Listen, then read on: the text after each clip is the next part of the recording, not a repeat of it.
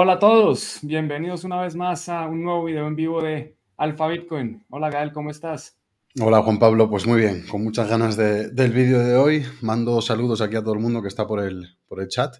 Y, nada, eh, a ver qué, un poco qué información nueva nos trae el mercado. Ayer tuvimos vídeo premium, pero, pero bueno, como siempre hay novedades y cosas que comentar. Sí, y a los miembros premium que están viendo esto, de verdad les recomiendo ir al video de ayer porque dimos algo de alfa, dimos eh, opciones para empezar a tomar posiciones si ocurren distintas situaciones y también hicimos un análisis más detallado de lo de la oportunidad o no del GBTC. Cada uno tiene que tomar su propia decisión, pero también les compartimos ahí en el chat eh, interno un documento para que puedan hacer sus propios cálculos con las distintas probabilidades y bueno. Listo, eso fue el video de ayer, pero el video de hoy también va a estar bueno porque tenemos, bueno, precio de Bitcoin se ha movido bastante. La semana pasada ha sido, creo que la de más volatilidad del año. Ah, pues no tenía el dato en mente, pero, pero sí, desde luego que está siendo un año bastante, bastante volátil, ¿no? Por lo menos desde que empezamos con esa subida. Eh, podemos un poco repasarlo, pues estamos en, niveles interesantes, como comentábamos en el newsletter, y, bueno, podemos arrancar ya, eh, si os parece. Em, el tema del vídeo premium, recordad que lo tenéis los usuarios premium aquí en productos eh, y podéis acceder al vídeo de ayer, donde repasamos, como decías, pues realmente eh, un poco cuáles son los riesgos eh, en ese vídeo premium que comento, qué buscar, qué señales buscar para ver si se van a materializar o no y varias oportunidades operativas que, estamos viendo en, en, Bitcoin y en algún otro activo, ¿verdad? Un poco dependiendo de cómo se desenvuelvan los próximos acontecimientos y las próximas semanas. Entonces, animaros a todos a haceros miembros en alphabitcoin.io. Podéis elegir el plan y con el plan premium y con el Satoshi también, pues tenéis acceso a, estos vídeos, aparte de pues, todos los indicadores que también los comentamos en, los vídeos exclusivos. Em, entonces, igual ya para, ir arrancando, eh, quería pasar a, repasar la parte técnica, como es habitual. Ayer tampoco nos detuvimos demasiado en el aspecto técnico, comentamos el mercado desde un ángulo más fundamental em, y, un poco pues cómo se pueden desenvolver las próximas semanas, eh, pero vale la pena un poco recordar para lo que estáis viendo este vídeo en abierto que eh, habíamos comentado que el precio estaba en esta tendencia alcista, desde comienzos del año. La detectamos muy bien aquí en Alpha Bitcoin. Comentamos que aquí nuestro indicador Alpha BTC Risk se giró al alza en esta zona. Eh, yo recuerdo que a mí en concreto me sirvió para tomar posiciones apalancadas aquí y fue un comienzo del año realmente espectacular. Aquí de nuevo el BTC Risk nos alertó de que probablemente esto sería un suelo, aparte de otras métricas que comentamos, y de nuevo fue una entrada pues, formidable, ¿no? Porque nos llevó desde los 20.000 a los 30.000.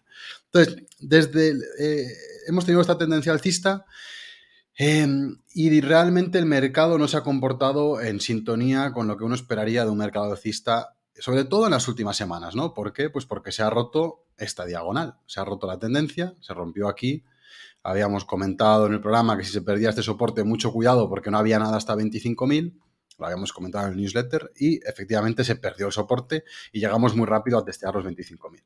Eh, entonces, esta directriz alcista ya no es válida, hay que borrarla porque el, precio no ha reaccionado a ella, la ha roto. Entonces, ahora mismo eh, tenemos una tendencia bajista que viene delimitada pues, por esta secuencia de mínimos y máximos menores dentro de un rango, ¿no? O sea, he dibujado este, esta figura rectangular que sabéis que es lo que más me gusta para detectar resistencias y soportes. Y es una figura, pues muy interesante porque estamos en el, estamos en el soporte. O sea, aquí se testeó con éxito y ahora lo estamos testeando. Dentro de una tendencia bajista. Entonces, para mí esta es, digamos, eh, la, una oportunidad o un momento clave para ver qué hace el precio. Eh, si pierde este nivel, pues creo que lo más probable es una visita a, la zona de los 20.000. No hay mucho soporte realmente. Perder, perder, este nivel sería análogo a perder este. Nos iríamos al próximo soporte.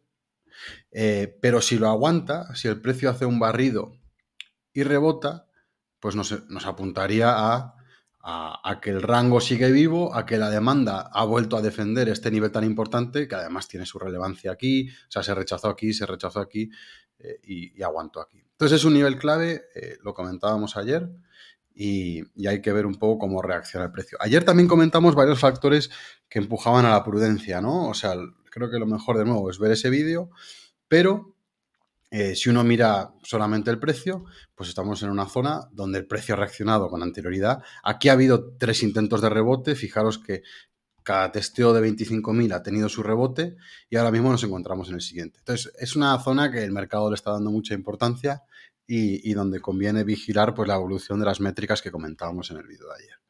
Em, realmente es una figura muy limpia. A mí me encanta este gráfico. Ayer comenté lo que, yo personalmente buscaría para comprar.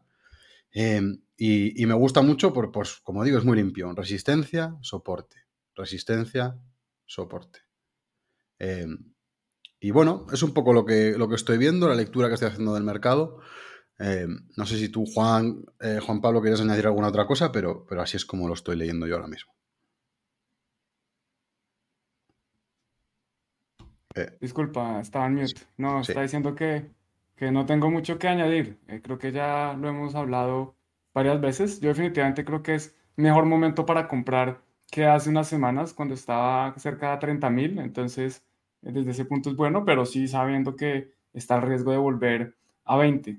Y tengo sentimientos encontrados. Yo no tendré una posición all-in ni, por fuera del mercado, ni 100% adentro. Creo que este es un momento de tener eh, liquidez y, estar montado con algo, como siempre, eh, porque, porque uno no sabe para dónde va y hay que estar pendiente de lo que tú dices, ver la señal, a ver qué nos dice el precio y cuándo tenemos que actuar. Y eso ya quedó, creo que claro. Más adelante tengo, eh, voy a hablar de algunos factores que, que nos pueden ayudar a, a, pensar o especular para dónde podría ir, pero en el corto plazo, el, más inmediato, sí es muy difícil, si no imposible, saber esto que va a pasar. Sí, yo creo que ahora mismo está complicado, pero bueno, ayer ya comentamos las señales que yo personalmente buscaría. Igual para acabar este apartado, nos podemos remontar, podemos ir atrás al, intervalo temporal mensual para ver la gran, la gran foto y fíjate que pues eh, tuvimos eh, el rally desde este nivel, que realmente no era un nivel muy relevante, pero FTX nos llevó hasta aquí. Y eh, el rally nos llevó pues hasta la resistencia que ya habíamos dicho por activa y por pasiva, que estaba en torno a 28 y 30.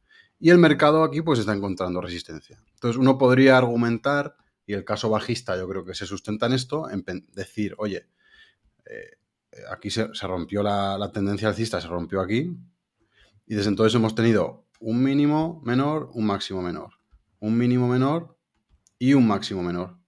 Entonces, ¿qué nos deparará esta ola actual? ¿Nos deparará un doble suelo o nos deparará la continuación de la caída? Mm. Eh, yo creo que este segundo escenario es, muy inverosímil. Si ocurriese algo así, si, si, el precio perdiese en los niveles de 16, 17, yo creo que sería por un riesgo existencial de Bitcoin que se ha materializado. Entonces yo a ese escenario le doy una probabilidad muy baja. Eh, eh, pero es cierto que, este, este nivel era clave y que hasta ahora pues el precio no ha podido romperlo. Entonces, por eso yo ya llevo diciendo en muchos programas que para mí el mercado alcista realmente empieza cuando el precio consiga romper este nivel de 31. Eh, hasta entonces, pues ya dijimos ayer claramente las señales que uno puede buscar que son más operativas.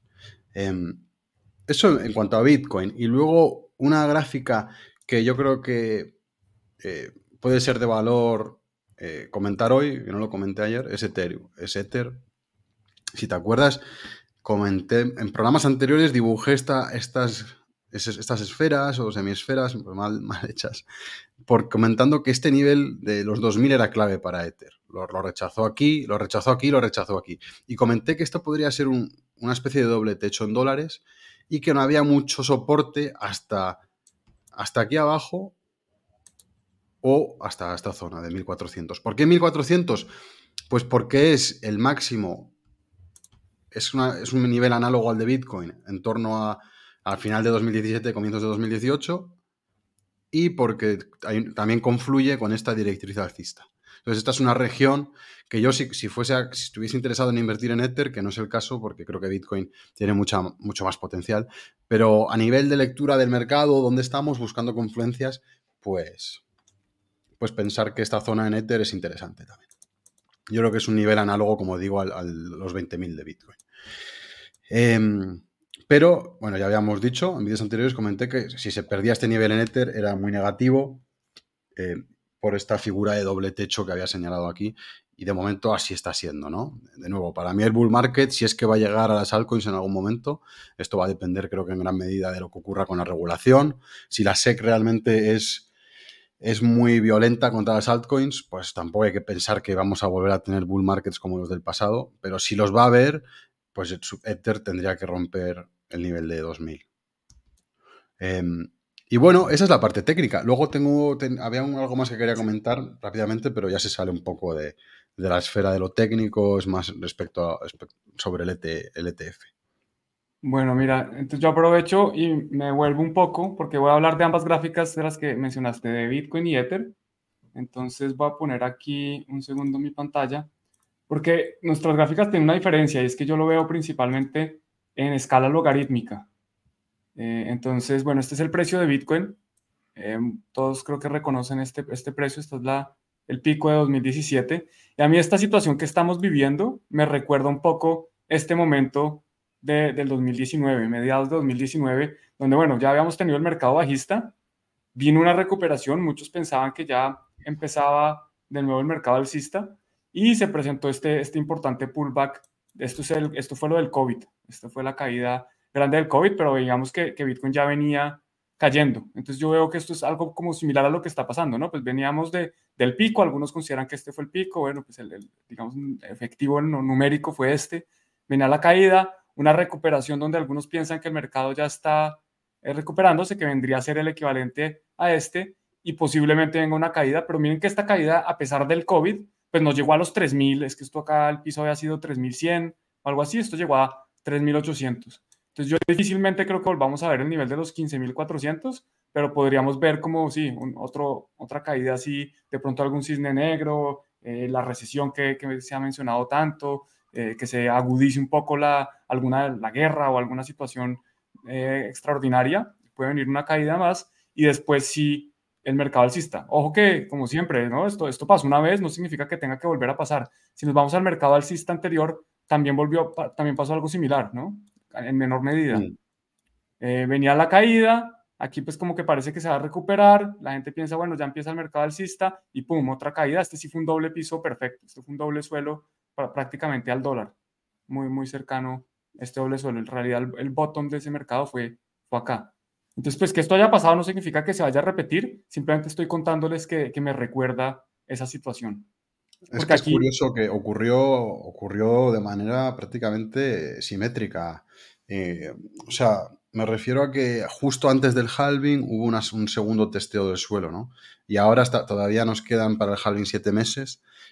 Eh, sería gracioso si se vuelve a repetir la historia. O sea, dicen que la historia no se repite, pero que rima, ¿no? Pero en el caso de Bitcoin realmente parece que, es más repetición, más eco que rima, porque es que hasta el momento ha sido así. Ha habido un testeo eh, y luego después del halving es cuando empieza el bull market. Entonces, yo me imagino que mucho capital ahora mismo está eh, un poco esperando, porque es, consciente de que todavía faltan siete meses para, el halving, siete, ocho meses, ¿no? Y, muchas personas estarán pensando lo que acabas de decir tú. ¿Se va a venir una liquidación más? ¿Se va a venir una caída más como la de, como la de 2016 o como la de 2020? Eh, yo creo que sí, que es, la pregunta. Solo que añadiría el caveat que para mí esto, si el ETF se aprueba, eh, invalida cualquier escenario de este tipo. O sea, yo sí que creo que la aprobación del ETF es, es muy, muy bullish. Game changer. Sí, cualquier análisis que haga queda un poco anudado por una aprobación del ETF. Lo bueno es que sabemos las fechas. Lo tenemos hoy en el newsletter, en el newsletter de esta semana las enviamos, ¿no? Sí. Tenemos las fechas, sabemos las, próximas fechas. Bueno, las, tengo aquí abiertas, de hecho. De hecho. Eh, no sé si las tengo acá. Las ah, tienes también. Eh, acá. Las fechas son las que son, es lo bueno. No debería haber una sorpresa. Yo creo que se tienen que atenerse a las fechas que, están, ¿no? Los deadlines que están. O pueden, igual lo sabes tú esto, pueden aprobarlo de manera espontánea. Pueden, pueden aprobarlo antes. Estas son fechas límite. Es, digamos que la ley establece unos periodos máximos en que, la, en que la SEC debe pronunciarse, pero ellos pueden hacerlo antes. Incluso, por ejemplo, el de Grayscale. El de Grayscale ya no tiene fecha. El de Grayscale ya son nuevas fechas porque es otra situación distinta. Claro, entonces eso es bueno, porque yo creo que la aprobación del ETF lo, deberíamos de ver en el mercado de alguna manera, ya sea con una liquidación y luego que el mercado compre de forma agresiva, un soporte que se quiebre y que el precio recupere, como decíamos ayer en el video premium, algo de ese estilo, para mí sería señal de que el mercado, es que estas cosas, yo creo que la, gente que está cerca de, del poder en Estados Unidos lo sabe y se posiciona a priori, entonces deberíamos de verlo. Sí, segura. BlackRock definitivamente ya está posicionado para lo que sea que, tienen pensado. Incluso lo vimos, creo que en el video de la semana pasada, como son el segundo mayor accionista de cuatro de las principales cinco mineras listadas en bolsa. Entonces, definitivamente ya se están posicionando. Simplemente para, para mostrar la coincidencia que decías que parece calcado, aquí fueron 556 días entre este pico del 2017 y el, el pico falso, digámoslo así, de, de junio, y ahora vamos en 588. O sea, es una diferencia de menos de, bueno, de 30 días prácticamente, 22 días exactamente. Mm. Entonces es, es, muy similar esta, esta situación. Y lo que yo decía de nuestra diferencia de gráficas, aquí yo tengo, este es el precio de Ethereum. Eh, de nuevo, la, la, gran diferencia con respecto a tu gráfica, lo voy a poner en diarios, es que yo lo tengo en escala logarítmica. Y aquí a mí me parece que esto empezó a romper. Yo creo que Ethereum acaba de romper esta tendencia al sistema. uno podría acomodar la línea si quiere ser más exacto y podría decir que está acá. Pero bueno, depende cada uno cómo, cómo ubique sus líneas, porque esto fue una colita, esto no fue, ahí no hubo vela, no cerró, sino fue un mechazo. Eh, pero yo creo que o lo ha roto o está al borde de romperlo y se puede venir una caída y en Ethereum sería también fuerte. Pues estamos hablando de 1600 a 1200 sería el siguiente nivel que yo veo, o a menos que este, de pronto aquí hay algo, aquí tocó, aquí tocó. Puede ser, pero en Ethereum yo estoy un poquito más bearish que, que en Bitcoin, pero obviamente si, si Ethereum va a caer hasta acá es porque Bitcoin está también cayendo fuertemente, no es que Bitcoin se vaya a salvar, pero, hmm. pero sí, aquí en esta gráfica yo la veo más, un poquito más negativo. Ah, no, hay, que ver cómo pone esta línea. Yo como la tenía antes, estaba creo que por ahí así. Lo había roto. Entonces, bueno, pues eso era lo que, lo que quería decir de gráficas. ¿Quieres, ¿Quieres volver a lo del ETF o eso era todo? Eh, no, realmente ya lo, ya lo has mostrado tú en la tabla. O sea que yo creo que está, sí, está claro. Perfecto. Bueno, mira, eh, bueno, también otra, otra cosa que quería mostrar de Bitcoin, aprovecho que me acabo de acordar, es aquí en los, los medias móviles, recientemente ocurrió algo que algunos llaman como el cruce de la muerte. Eh, que es donde esta media móvil de 50 periodos cruza la media móvil de, de 100 hacia abajo. Creo que esto es 50 y 100. Sí, correcto. 50 y 100. Voy a poner esto en, otro color para que se vea mejor. Listo.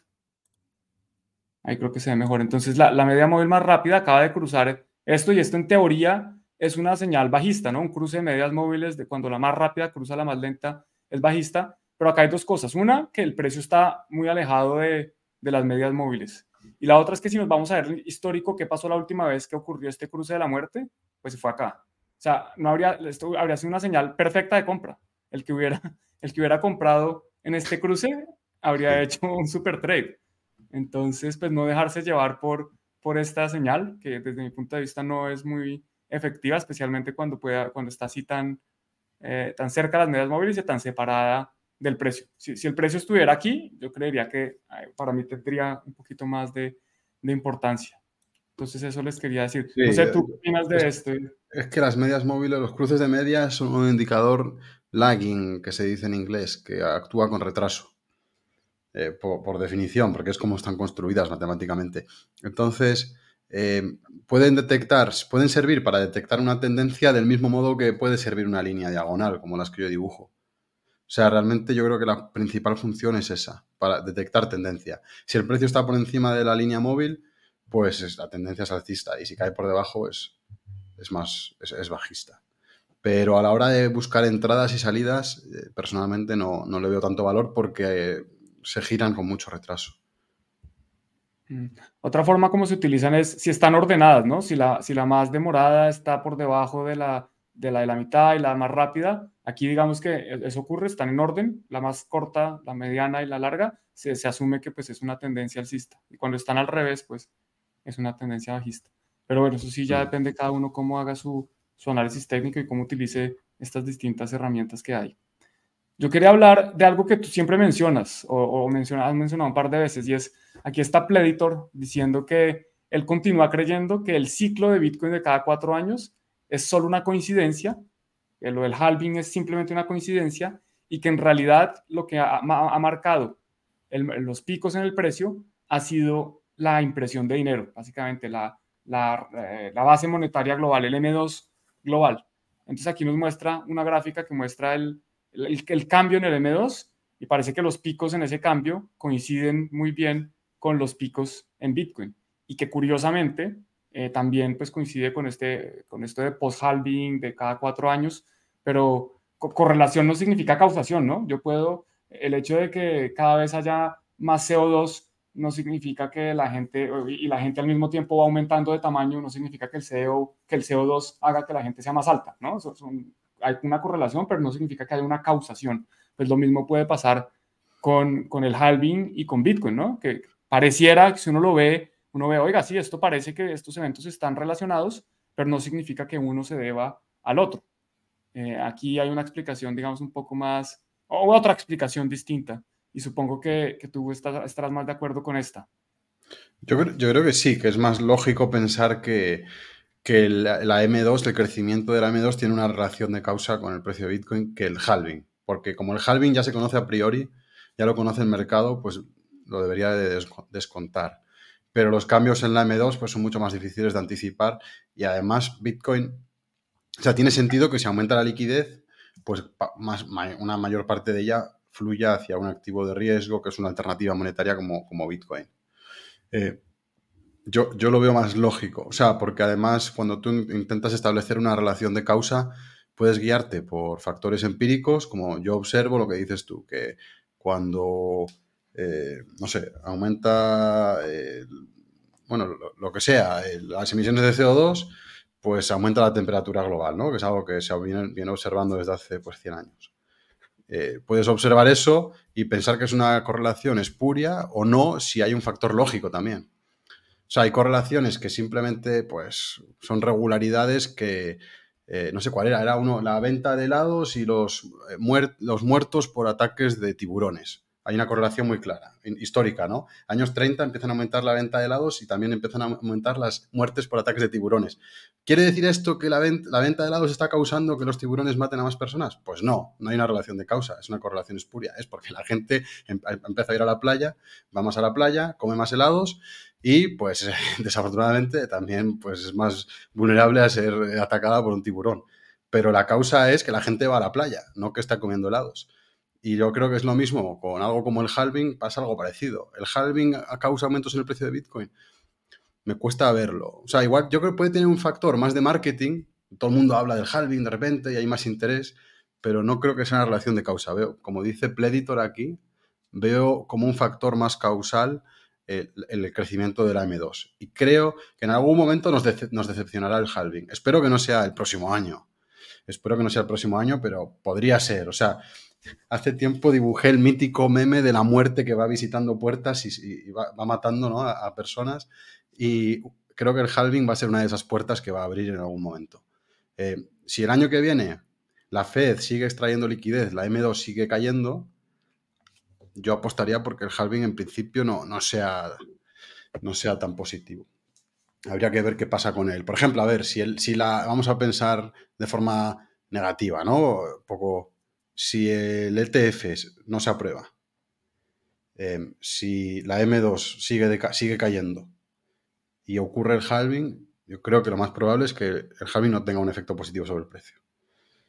Eh, en cambio, si no hubiera halving el año que viene eh, y si el ETF de Bitcoin se aprobase y si la Fed empezase a aumentar la liquidez, creo que sí que sería un año positivo. O sea que personalmente veo como factores que tienen un mayor efecto sobre el precio que el halving. Pero bueno, igual, igual estoy equivocado, igual hay algo ahí que, el mercado no es capaz de anticipar. Bueno, lo bueno es que se vienen los tres factores al mismo tiempo y no tenemos que escoger cuáles son los que más influencia van a tener. Eso parece, eh, eso parece. Yo, yo creo que sí, que se van a dar los tres también. Sí, yo, yo también creo, y bueno, porque precisamente quería hablar un poquito de eso, porque bueno, ya hablamos del ETF, entonces las probabilidades que, de que haya un ETF en los próximos 12 meses yo creo que son bastante altas. Eh, también hay que pensar que el próximo año es año electoral. Eh, hay personas que ya han decidido que Bitcoin o las criptomonedas en general es el único eh, motivador que los va a hacer votar. Y si los demócratas se ponen muy opuestos a, a, esta industria, como han estado, yo creo que pueden perder votos que van a ser importantes. Entonces no creo que vayan a ser muy agresivos. Creo que a Gensler le van a hacer un jalón de orejas. Oiga, ¿cómo así que usted tiene esta agencia regulatoria y lo que está recibiendo es perdiendo demandas? Eso le cuesta al gobierno, le cuesta a los contribuyentes que este señor eh, demande, demande, reciba demandas y las pierda todas. Eh, pues al final van a tener que actuar y, yo creo que el, ETF, eh, yo creo que es inevitable, es cuestión de tiempo, de pronto no es este año, pero, pero yo sí creo que va a ser en los próximos 12 meses. Entonces tenemos eso. También tenemos lo de las tasas. Aquí hay una gráfica que nos comparte Joe Consorti, donde muestra la gráfica roja es la tasa de desempleo en Estados Unidos. La gráfica azul, la línea azul, son las tasas de interés de referencia, los tipos de interés de referencia de la Reserva Federal. Y si ven en, la, en el fondo hay como unos rectángulos rojos, lo que muestra es cuando se empieza a disparar el desempleo y normalmente esto coincide con bajada de tasas. Si ven en los, los rectángulos rojos, la línea roja está subiendo, la línea azul está bajando, significa que no coinciden, no significa que haya correlación, que haya causación, eh, pero pareciera indicar que cuando empieza a dispararse el desempleo, la Reserva Federal vuelve y empieza a imprimir dinero, como le decimos, o, o bajar tasas de interés para incentivar el consumo y la actividad económica. Y lo que estamos viendo es que, bueno, por lo menos van un par de datos donde el desempleo empieza a repuntar esto habrá que hacerle seguimiento, de pronto el próximo mes vuelve y cae, esto, esto no es un dato, digamos que hay que esperar un par de meses para tenerlo, pero si empezara a subir el desempleo, eh, a mí no me sorprendería que la Reserva Federal efectivamente empiece a bajar tasas. Entonces seguramente se van a demorar un poco, vendrán un par de meses, viene la reunión de septiembre, donde el mercado espera que las mantenga. En la de noviembre ya está más 50-50, eh, lo podemos ver, voy a ponerlo rápidamente aquí. Tenemos lo que les decía, para verlo en, no creer las palabras, verlo aquí en gráfico. Entonces, septiembre, ya dijimos, lo más probable, el mercado espera es que las mantenga las tasas. Para la siguiente reunión en noviembre, hay un porcentaje importante, un 40%, que espera que las, que las vuelva a subir. Entonces, bueno, pues vamos a ver. Pero ¿Y en, eh, diciembre? ¿En diciembre? Vamos a ver en diciembre. En diciembre también hay un 40% que espera que, que la suba por lo menos una vez más. Que esto puede ser que la suba en diciembre o que la suba en noviembre, o incluso puede ser que la suba en septiembre. El mercado, digamos, la apuesta es a el nivel de tasas, no a cuándo es la subida. Pero sí, un 40% de mercado, que, que, es significativo. O sea, no, esto no se puede descontar que, que haya una, una subida más eh, hacia noviembre. Sí. Listo. Eh, entonces yo creo que es otro factor que va a coincidir posiblemente con el halving o que se va a generar eh, unos meses antes o después. Y eh, otro factor que, digamos, que me hace ser positivo, o por lo menos es una gráfica de estas que muestra cómo en la historia em, el precio de Bitcoin se ha comportado. Y aquí la gráfica roja, la línea roja muestra el precio promedio al que tienen Bitcoin los tenedores de 0 a 2 años sea, todos los que han comprado Bitcoin en menos de dos años, este, la, gráfica roja muestra su precio promedio.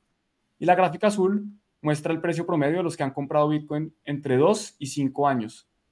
Y si ven, pues históricamente cada vez que esto se, se acercan mucho estos niveles, es como un inicio del mercado alcista, o por lo menos está muy cerca del inicio del mercado alcista. Esto ha pasado dos veces, no significa que tenga que volver a pasar, pero es otra de estas eh, gráficas que, nos muestra un poco ese comportamiento que ha tenido Bitcoin, que hasta el momento pues es lo que ha tenido, ¿no? Como tú dices, de pronto va a llegar el momento en que llega la muerte y golpea la puerta de, de como sea que se llame este indicador y diga, oiga, listo, lo matamos, siguiente. Pero pues es otro, otro que nos muestra, nos hace estar un poco más alcistas. Y por otro lado, algo que más que hacernos alcistas es miren el error que puede cometer una entidad al vender Bitcoin. Estos son los Bitcoin que ha vendido el gobierno de Estados Unidos, Bitcoin que ha eh, confiscado y que ha salido a vender. Entonces tenemos acá la fecha, los Bitcoin que ha vendido, eh, el monto de los que adquirió y acá se tiene lo que, perdón, el monto que adquirió dinero, los dólares que adquirió con la venta de los Bitcoin.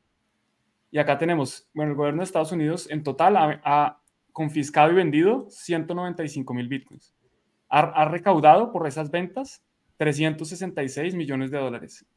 Si no los hubiera vendido en el mercado, hoy valdrían cerca de 5 mil millones. O sea, valdrían hmm. eh, un orden de magnitud más de lo que ha recibido. O sea, que está, ha dejado de percibir más o menos 4.666 millones de dólares por haber vendido estos Bitcoin confiscados. Estos son los de Silk Road y, varios. Yo me acuerdo por aquí, uno de estos lo compró, eh, eh, ¿cómo se llama? Tim Draper.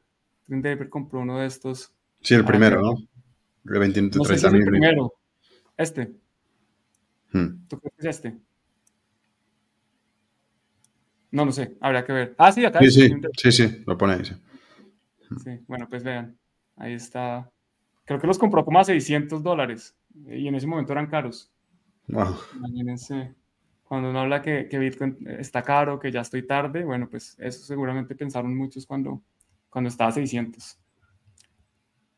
Y por otro lado, para terminar el tema de, de cripto y movernos un poco al tema macro, cosas macro que están pasando, bueno, aquí es una noticia que Coinbase está recomprando la deuda que emitió. Coinbase emitió unos bonos en el mercado y acá pidió autorización para volver a comprar, creo que son 36, 30 millones de dólares más de su propia deuda. Esta era una deuda que en su momento estaba al 18%, estaban pagando el 18%, más bien, si el que compraba la deuda estaba recibiendo el 18%, ya obviamente eh, con las recompras de, Coinbase ha bajado, pero yo creo que eso muestra un poco la, posición en la que está el exchange. Eh, está dispuesto a utilizar flujo de caja presente, dinero que tiene actualmente, para ir al mercado a sacrificar, digamos, ese flujo por un flujo que puede haber comprometido más adelante. Yo creo que está en una buena posición y, yo creo que ya está pensando en que ese capital se va a ver mejor remunerado, eh, o más bien, que, va a poder salir de esta situación que está eh, bastante bien posicionado. Eso es como lo que, lo que leo yo de esto. Listo, bueno, eh, ¿Algún comentario? Eh, no, yo estoy de acuerdo. Habla bastante de la solvencia, ¿no? Y además el hecho de que, pues, prácticamente todos los ETFs, las aplicaciones de ETF están usando Coinbase como custodio, o sea que parece que se está consolidando como, como la empresa de referencia en el sector.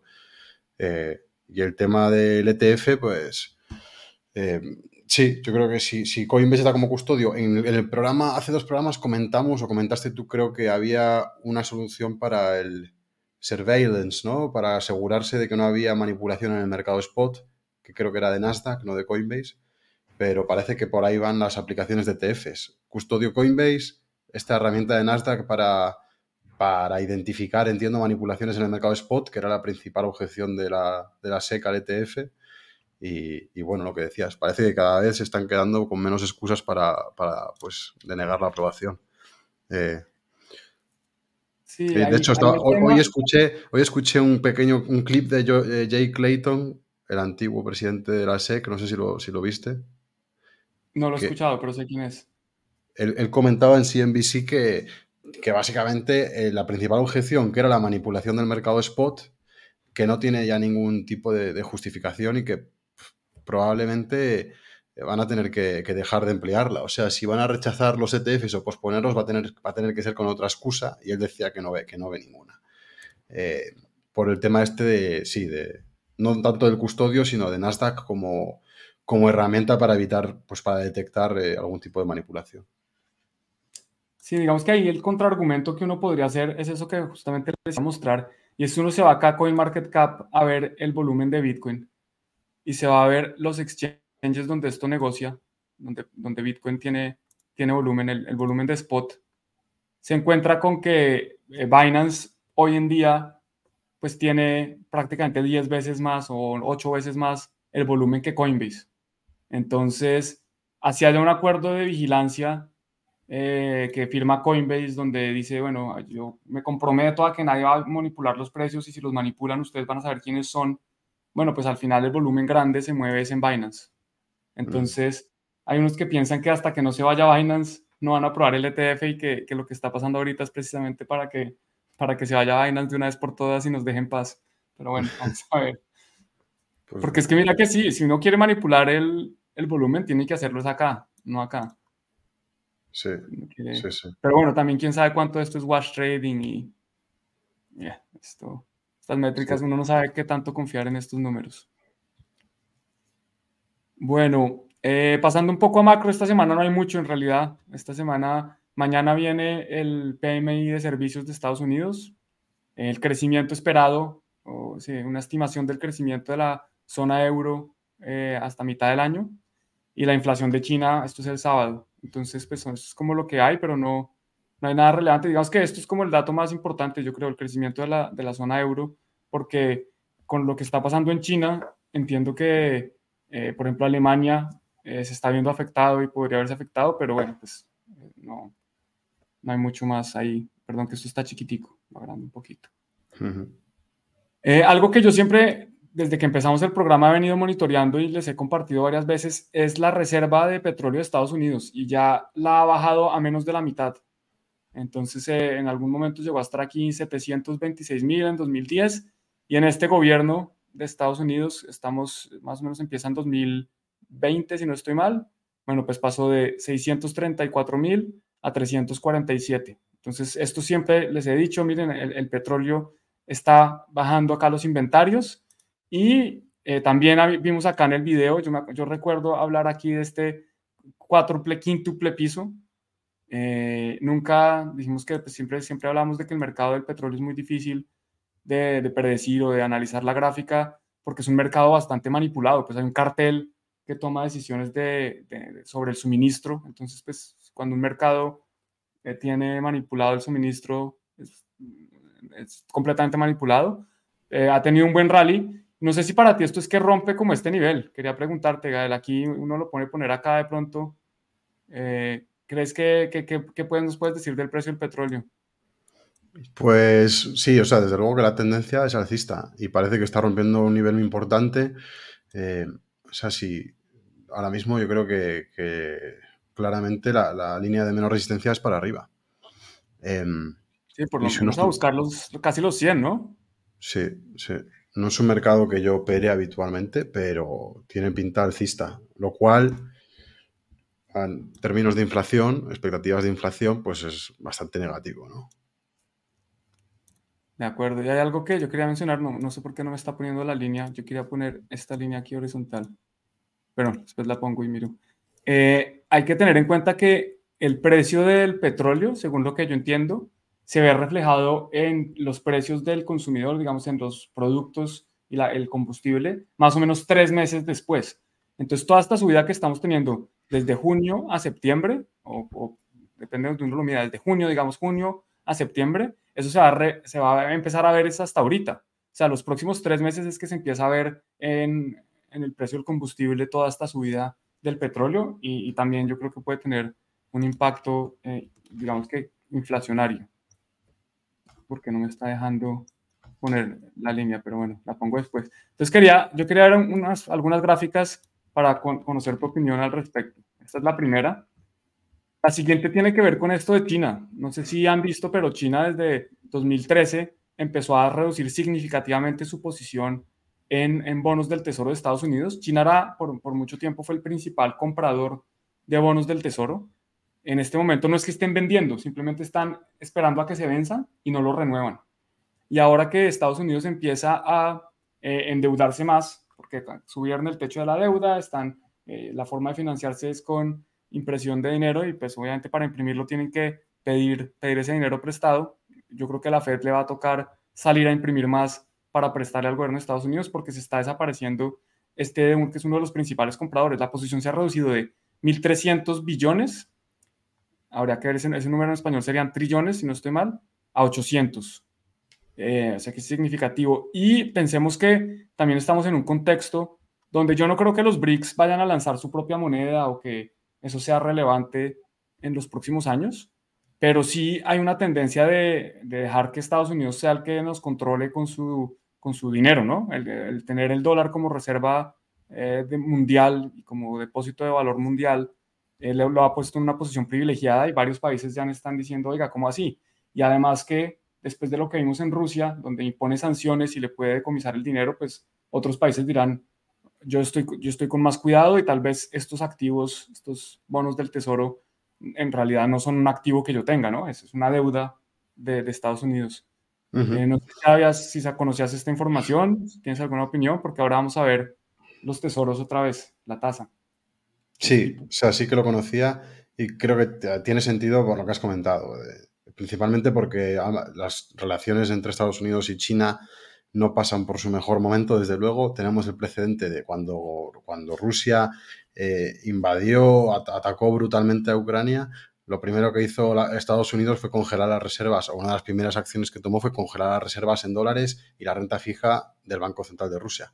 Entonces, eh, ha quedado claro que el dólar como tal es absolutamente censurable y eso fue una decisión que entiendo que fue prácticamente sin precedentes, congelar las, las reservas en dólares. China estará pensando lo mismo. Si el conflicto se recrudece, la cuestión de Taiwán, pues yo tampoco soy experto en geopolítica, pero si eso empieza a escalar, saben que, las reservas que tienen en dólares y en bonos del Tesoro americanos se van a congelar y van a quedar inútiles. Entonces, estarán vendiéndolos pues, para comprar oro y, quizá, no creo, pero eh, Bitcoin ahí obviamente tendría un papel. O sea, me estaba viniendo a la mente un papel de un paper de investigación de la Universidad de Harvard, de un doctorando de la Universidad de Harvard que sacó hace unos meses, donde comentaba o recomendaba a los bancos centrales del mundo comprar Bitcoin, añadir Bitcoin a sus reservas junto al oro, para tener un activo diversificado que no tiene una correlación tan alta con el, con el oro y por ser también un activo resistente a la censura. Entonces, este investigador, este doctorando de Harvard, recomendaba la compra de Bitcoin, sobre todo a bancos centrales que estaban en riesgo de sufrir algún tipo de sanción o represalia por parte de Occidente. Y en este caso, China está en esa, entra en esa categoría perfectamente por el conflicto que tiene ahora mismo con, Estados Unidos, sobre todo, ¿no? Entonces, ese paper recomendaba comprar Bitcoin. Yo me imagino que el Banco Central de China está comprando oro exclusivamente, ¿no? Eh, no creo que esté comprando Bitcoin, vamos. Igual nos sorprende. He escuchado, no sé qué tan cierto sea y he, buscado la información, pero no la, no la logro encontrar. Si alguien sabe dónde encontrarla, le agradezco. Que China está minando directamente, digamos, el Estado. Eh, la última información que vi es después de, la última información que encontré es en hacia finales de 2022 China tenía cerca del 20% de la minería de Bitcoin. Eso es después de que lo prohibieran, después de que prohibieran la minería. Entonces, lo que he escuchado, esto es en podcast, eh, un poco de pronto conspiranoicos o especulativos, es que el gobierno, tanto el gobierno como privados, deben estar minando. Y lo que no encuentro es un PAI que me muestre la distribución geográfica de la minería. E, ese PAI, de nuevo, la, última información que encontré es de 2022. El de Cambridge, el de la Universidad de Cambridge, ¿verdad? Sí, yo, yo, también, yo también lo he buscado. Si alguien tiene el dato, también me gustaría saberlo, porque estaría bueno saber dónde está concentrado el hash rate ahora mismo, cómo está distribuido por el mundo.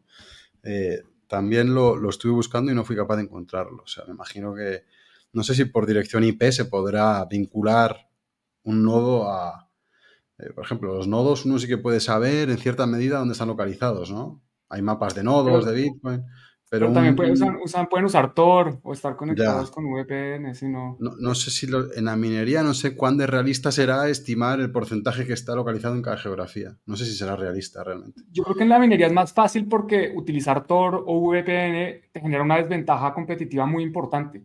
Sea, tú en minería tienes que, estás compitiendo contra los mejores y cada fracción de segundo es muy valiosa. Por eso es que a veces hay, hay nodos vacíos, porque se minó tan rápido que ni siquiera alcanzó a incluir información. Entonces, para ellos yo creo que es más difícil ocultar su IP o, hace menos sentido económico ocultar su IP. Y, creería que ese dato es más fácil, pero pues yo no soy experto en eso y por eso pregunto si alguien sabe dónde se mm. puede encontrar esa información. Buen, punto, a ver si lo sacamos. De todas formas, había otra cosa que quería comentar, más allá de la cuestión de que China esté vendiendo eh, renta fija americana.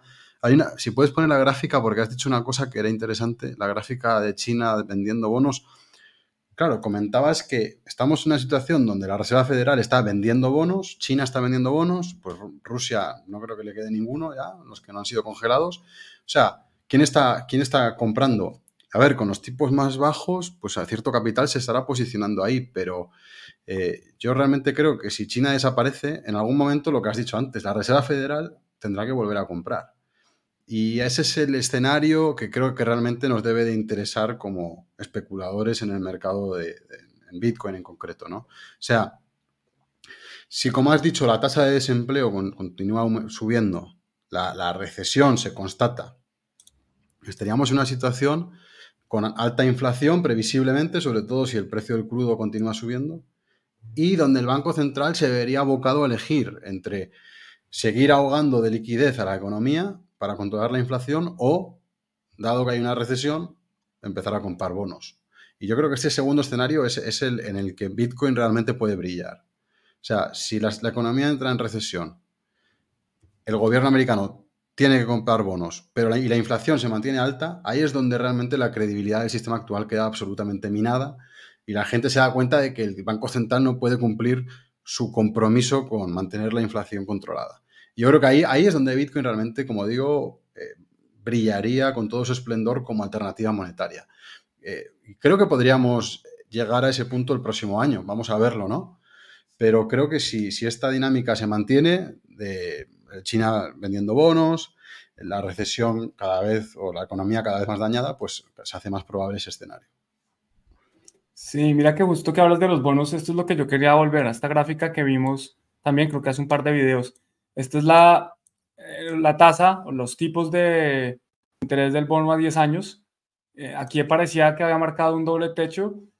Esto no es información suficiente. Lleva dos días aquí de alza. Si llega a romper este nivel, miren la tendencia. Esto, es. Yo veo que esto se puede disparar y esto puede ser una espiral de la muerte, porque en la medida en que la tasa, los tipos son más altos, el gobierno de Estados Unidos tiene que pagar. ¿Esto aquí qué pasó? Tiene que pagar más intereses, entonces tiene que buscar mayor financiación, entonces tiene que meter más deuda eh, y, de nuevo, más deuda más cara porque nadie la está comprando. ¿Quién la está comprando? Solo ellos. Eh, yo personalmente, yo he mencionado que tengo una posición, es principalmente en tesoros de, de, corto plazo, ni siquiera en bonos, es en notas, porque pues están dando una tasa de interés atractiva, asumiendo que es cero riesgo en el sentido de que lo, más probable es que Estados Unidos pague. Veo difícil que no paguen porque es que pueden hacerlo gratis, simplemente imprimen dinero. Voy acá a cerrar cosas porque esto está muy, muy trabado y volvemos a poner esto. Eh, entonces, a 10 años yo no compraría una cosa de estas porque, porque yo creo que está en un momento bastante miedoso. Vamos a ponerlo aquí en semanal y vemos que esta línea que se ve rara, la quito. Listo. Venía una tendencia cayendo desde los 70s y ahora se empieza a subir y esto, el siguiente nivel es, no sé, hasta el 5%, 6%, 7%. Esto se puede subir bastante la, la tasa de los bonos. Y, cada subida de estas, pues en precio es una cascada también impresionante. Entonces, y, cada subida de esta ahoga más al gobierno americano, hace más difícil que cumpla sus obligaciones, ahoga la economía. O sea, en definitiva, es, es, es una situación delicada y la economía puede verse perfectamente en una, en una estanflación situación, el próximo año una situación donde hay un crecimiento económico negativo y donde la inflación se mantiene elevada. Eh, y yo creo que, como decía antes, ahí es donde realmente el Banco Central se vería obligado a comprometerse con uno de sus dos cometidos. Tendría que elegir entre mantener la inflación controlada o mantener la estabilidad del sistema financiero y económico. Y yo siempre he sido de la opinión de que van a optar por el segundo. Van a sacrificar la inflación, que es un poco perjudicar a quien, a quien mantiene moneda fiat y, renta fija, perjudicar a los, a los grandes acreedores eh, y para salvar un poco a los deudores de la economía, que es el Estado, las grandes corporaciones. Eh, y, repito lo que decía antes, yo creo que a, nivel macro ese es el escenario donde realmente el capital puede huir hacia una alternativa monetaria porque se ve atrapada. O sea, ¿dónde te vas? Si te quedas en moneda fiat, te comes la inflación. Si te quedas en, si te, vas, te vas a los bonos, lo mismo. Eh, entonces, ahí es cuando te ves obligado a replantearte el sistema monetario y buscar alternativas que, no sufran de, estos problemas.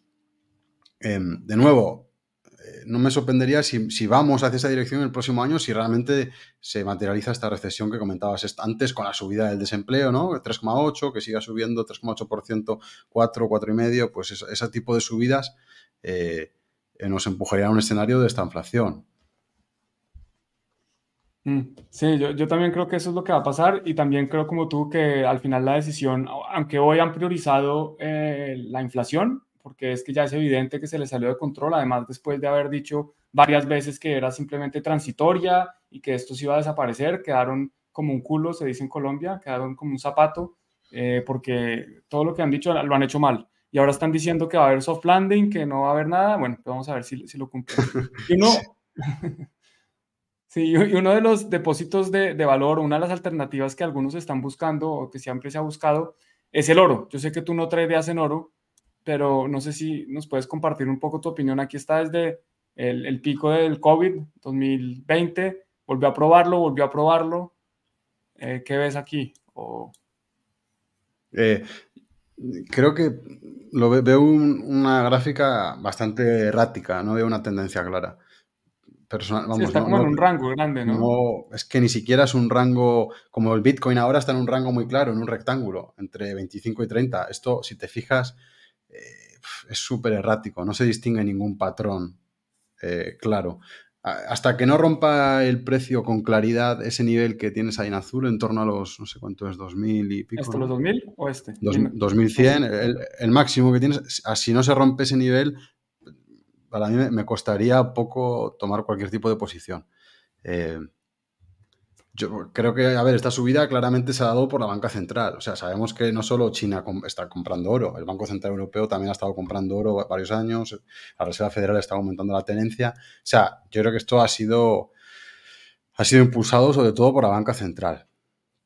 La subida desde, pues, desde 2021, 2020.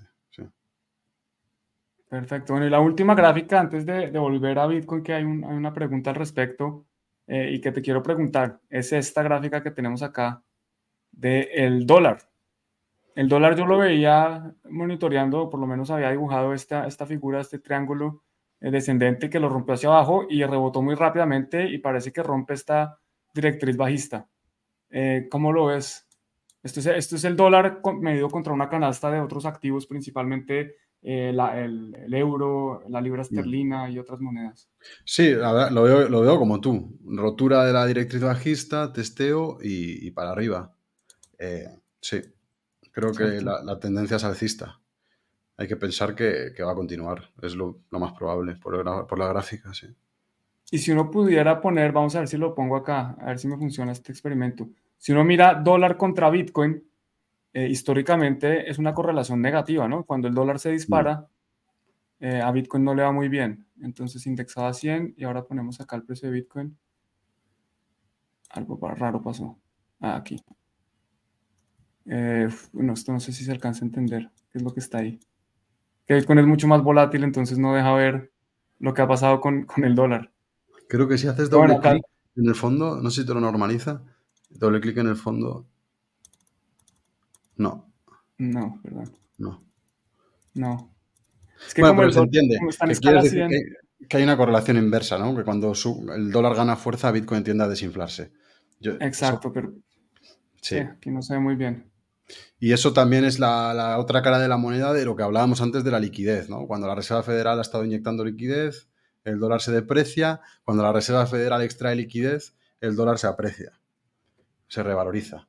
Eh, o sea, que, es un poco, de nuevo, yo creo que es la misma, el mismo fenómeno, es, esa correlación que yo creo que tiene bastante de causal entre la liquidez, sobre todo lo que hace la Reserva Federal, y el precio de Bitcoin. Si la Reserva Federal inyecta liquidez, el precio de Bitcoin sube, el, precio del dólar baja, y viceversa. Si la Reserva Federal extrae liquidez, el dólar se revaloriza, Bitcoin cae. Parece que es la, relación así más clara de causa que vemos actualmente en, Bitcoin, eh, ¿no? Y en Bitcoin y macro. Eh, un poco volviendo al tweet de Pleditor, que, como lo compartías antes, yo, creo que ahí hay algo que, no podemos poco aferrarnos a ello, podemos darle una cierta credibilidad porque, porque hay una relación, empíricamente es una, relación observable, pero hay una lógica detrás. Eh, sí. Bueno, ya para terminar, simplemente aquí hay un comentario de, de Alfonso que nos dice en el mensual, ¿ustedes creen que rompió la media de 50 periodos o aún no? Voy a poner aquí Bitcoin en velas de un mes y vamos a poner la media móvil de 50. Es la negra. Pues parece que la rompió, pero lo que tú dices, pues esto es una como poner una línea de tendencia.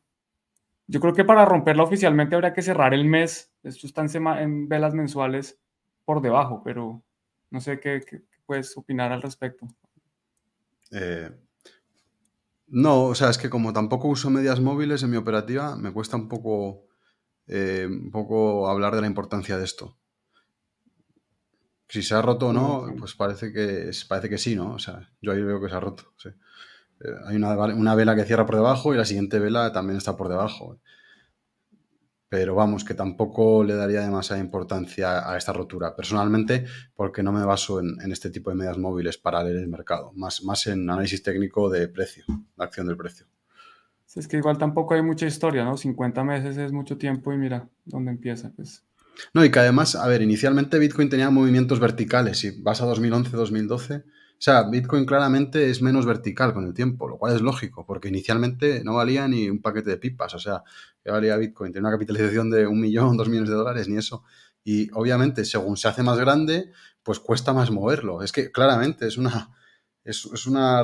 no, no, es, no es exponencial el aumento. O sea, cada vez va menos el precio de Bitcoin no aumenta de manera exponencial, cada vez aumenta menos. Entonces, eh, usar medias móviles, pues para mí no es muy lógico porque, porque el propio precio no está siguiendo una, relación fija, o sea, sino que va decreciendo en su revalorización con cada ciclo, lo cual también es lógico, ¿no? Sí, de acuerdo, hace sentido. La, media móvil sí asumiría.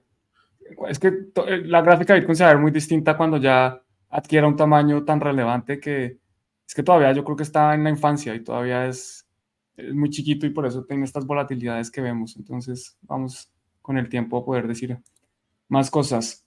Eh, bueno, yo creo que con eso terminamos. Una pregunta rápida que nos hace Donfa. Eh, saludos desde México. Bueno, ¿cómo puede integrar Lightning Network en el sistema de cobro? Yo he utilizado BTC Pay Server, pero pues eso, eso es una solución que es bastante técnica y que yo lo hice a través de Voltage, se llama la compañía. Voltage permite uno montar un nodo eh, y ponerle Lightning Network, pero eso toca abrir canales y toca comprar liquidez o abrir liquidez entrante para que uno pueda recibir los pagos. O sea que no es tan trivial. Hay soluciones custodial, soluciones donde una empresa eh, recibe los Bitcoin a nombre tuyo y te pasa si quieres pesos mexicanos o si quieres los mismos Bitcoin te los pasa. Creo que eso es como lo más, lo más fácil para una persona que no es técnica y supongo que eres esa persona si estás haciendo la pregunta, ¿no? Porque si, si fueras técnico, eh, pues podrías saber cómo hacerlo. La verdad es que eso es como lo más fácil que yo he encontrado, siendo bastante difícil. Yo, yo desistí, desistí de hacerlo porque es complejo, porque hay que estar rebalanceando los canales. Eh, a veces si le, si le, cierran uno el canal y uno se queda sin esa liquidez entrante, eso, es, no es tan trivial. Sí, interesante. Yo no, yo no lo he hecho nunca, pues no tengo tanto expertise técnico, pero por lo que es, como lo has descrito y como hemos hablado alguna vez, que lo hemos comentado, eh, desde luego que sí que tiene un nivel de complejidad y, y, a ver, a veces usar terceros, lo importante yo creo que en Bitcoin es que no haya ningún tercero en la, en la base layer, en la capa base. Luego ya se crearán todo tipo de servicios para facilitar las cosas mediante terceros que, en la base layer no, no, haya terceros la esencia de Bitcoin. Que haya un crecimiento eh, basado en confianza en terceros se habló desde el principio, ¿no? El propio Satoshi con, con Hal Finney lo comentaba. Sí, es que yo creo que es inevitable. Incluso ahorita, y, podemos hacer un episodio más, más técnico al respecto, pero a mí me gustaría hablar de los de, de las drive chains y, estas otras soluciones que se pueden crear para escalar, porque he tenido mis dilemas internos al respecto, si estoy a favor o en contra, pero bueno, eso, creo que es para otro video, esto es más relacionado con inversión. Y el, último, la última pregunta, José Luis, que, siempre está aquí eh, acompañándonos, entonces la va a poner, él nos dice que, que el euro lleva dos meses cayendo, perdón, el, el, dólar con respecto al euro, y efectivamente está poniendo aquí la gráfica de el dólar contra el euro, pues este es el dólar cayendo contra, contra el euro los últimos dos meses. Ah, no, pero. El euro, el euro cayendo al revés. Claro, el euro cayendo... al revés. Sí. Sí, sí, sí. perdón. Eh, último, sí, últimos dos meses es al revés. Esto es el euro cayendo contra el dólar. Eh, de hecho, el euro es el principal componente dentro del Dixie, el dólar index. El, euro tiene un peso, el peso, no sé si es casi la mitad o por ahí, ¿no? O sea, es, sí, creo que es entre el 40 y el 60, sí, la mitad. Sí, sí, sí. Mm. Eh, sí. Bueno, pues eso es todo por hoy. Muchas gracias por acompañarnos como siempre. Gael, gracias por todo tu aporte y las opiniones eh, con las gráficas que, traje hoy. Recordarles que, bueno, que esto es parte de Alpha Bitcoin, abajo ahí está, abajo mío pueden ver alphabitcoin.io. Eh, los invitamos a ir, suscribirse, hacerse miembros, eh, suscribirse al newsletter y seguir acompañándonos acá todos los martes en estos videos de análisis de Bitcoin y macro. Entonces, bueno, tendremos noticias próximamente, no quiero eh, anticipar nada, pero estén pendientes. Un mm. abrazo. Muy bien, un abrazo a todos. Chao.